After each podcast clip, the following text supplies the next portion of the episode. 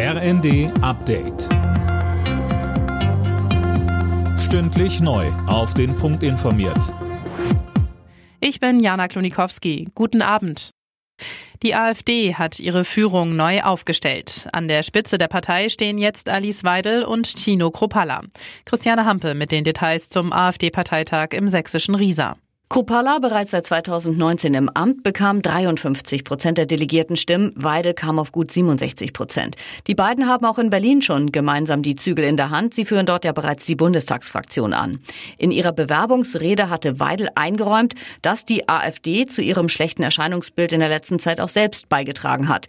Sie mahnte ihre Parteifreunde mit den haltlosen Anschuldigungen in der Öffentlichkeit aufzuhören.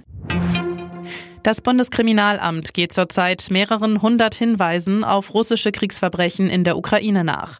Das sagte BKA-Präsident Münch der Welt am Sonntag. Nach dem Weltrechtsprinzip können Kriegsverbrecher auch in Deutschland vor Gericht gestellt werden. Russland dreht zunehmend den Gashahn zu. Nun wird weiter darüber diskutiert, wie es weitergehen soll. Fabian Hoffmann, die Bundesnetzagentur stuft die Versorgungslage in Deutschland mittlerweile als angespannt ein. Genauso ist es. Seit Mitte der Woche fließt ja weniger russisches Gas zu uns. Aktuell ist die Versorgungssicherheit gewährleistet. Wenn es aber so weitergeht, drohen Einschränkungen, die ja zuletzt auch Wirtschaftsminister Habeck ins Gespräch gebracht hatte. Frieren ist laut Bayerns Ministerpräsident Söder auf jeden Fall keine Antwort auf die Drosselung. Er fordert einen Gasgipfel. Der Industrieverband BDI spricht sich dafür aus, Schluss mit Gas zu machen und will vorübergehend wieder mehr Strom aus Kohlekraftwerken.